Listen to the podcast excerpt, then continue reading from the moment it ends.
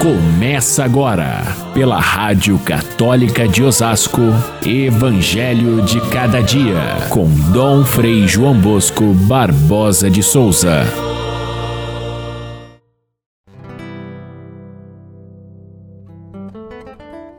Quando Isabel ouviu a saudação de Maria, a criança pulou no seu ventre e Isabel ficou cheia do Espírito Santo.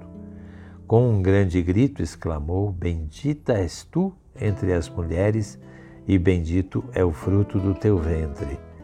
Como posso merecer que a mãe do meu Senhor me venha visitar? Caríssimos irmãos e irmãs, ouvintes do nosso Evangelho de cada dia, nós entramos na terceira semana do mês de agosto, mês dedicado às vocações na igreja e esta semana dedicada especialmente à vocação dos consagrados e consagradas. Nós temos então neste mês os estados de vida que são as vocações principais na igreja. A vocação do clero foi na primeira semana, a vocação dos consagrados agora na terceira semana que são os freis e as, e as freiras, de que vivem em, em comunidades, em institutos religiosos aprovados pela Igreja. E depois, na segunda e na quarta semana, os leigos. Os leigos na sua vida familiar, é a segunda semana, e na quarta semana, os leigos que se dedicam à evangelização, especialmente os catequistas. São estas as vocações principais através das quais se realizam muitas outras vocações, especialmente na igreja. as vocações primordiais são aqueles estados de vida, onde brotam os diversos ministérios, trabalhos, é, missões e outras atividades dentro da igreja e na vida de cada dia. Portanto, esta semana dedicada às, aos consagrados. E começa com a festa da Assunção de Nossa Senhora. Maria Santíssima é o modelo acabado da pessoa consagrada. Por quê?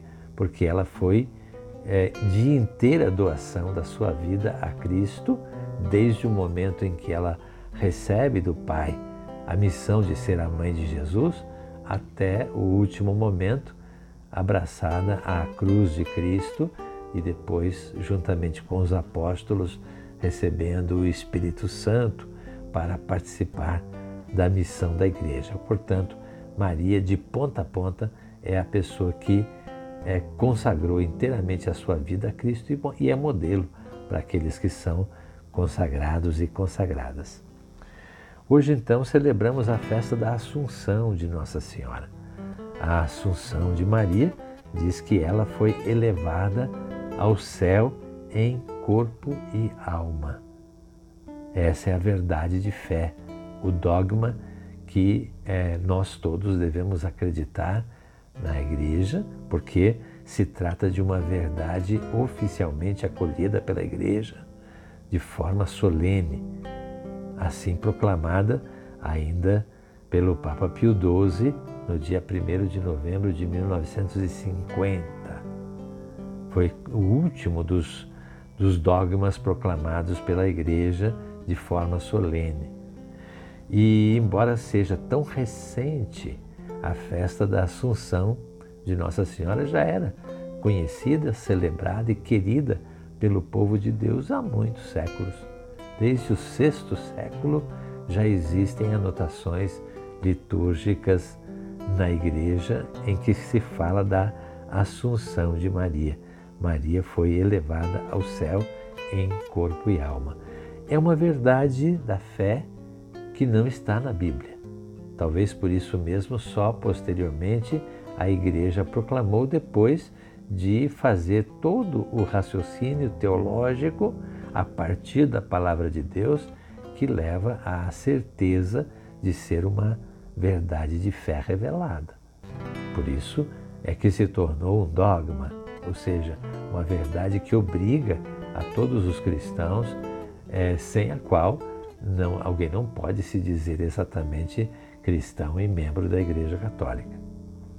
Esta verdade de fé, então, foi proclamada recentemente, 1 de novembro de 1950, um pouquinho antes da, do grande concílio Vaticano II, que depois consagrou essa mesma verdade através da, de, de uma página da Lumen Gentium, que é dogmática. Ela é, é afirma que Maria é um sinal de esperança para todos nós, uma vez que ela, sendo levada ao céu em corpo e alma, ela abre o caminho para a própria igreja, é, que é assumida por Deus como salva, redimida pela cruz de Cristo.